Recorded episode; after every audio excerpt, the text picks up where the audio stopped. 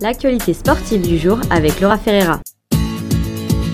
Bonjour tout le monde, j'espère que vous allez bien. Nous allons commencer par le football américain avec les Alouettes de Montréal qui espèrent gagner leur prochain match à domicile. Ils ont déjà perdu deux de leurs trois matchs et espèrent remporter leur prochain match qui se déroulera demain à Montréal face aux Tiger Cats.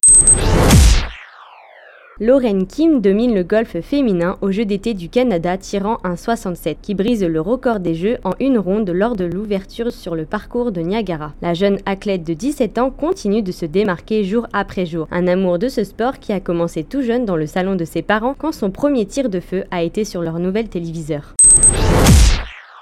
Du côté du tennis, Félix Auger Aliassim passe au quart de finale de la Cincinnati. Le jeune Québécois a sauvé sa place en éliminant l'Italien en 2h26 minutes et s'impose 14 à 4 au tournoi.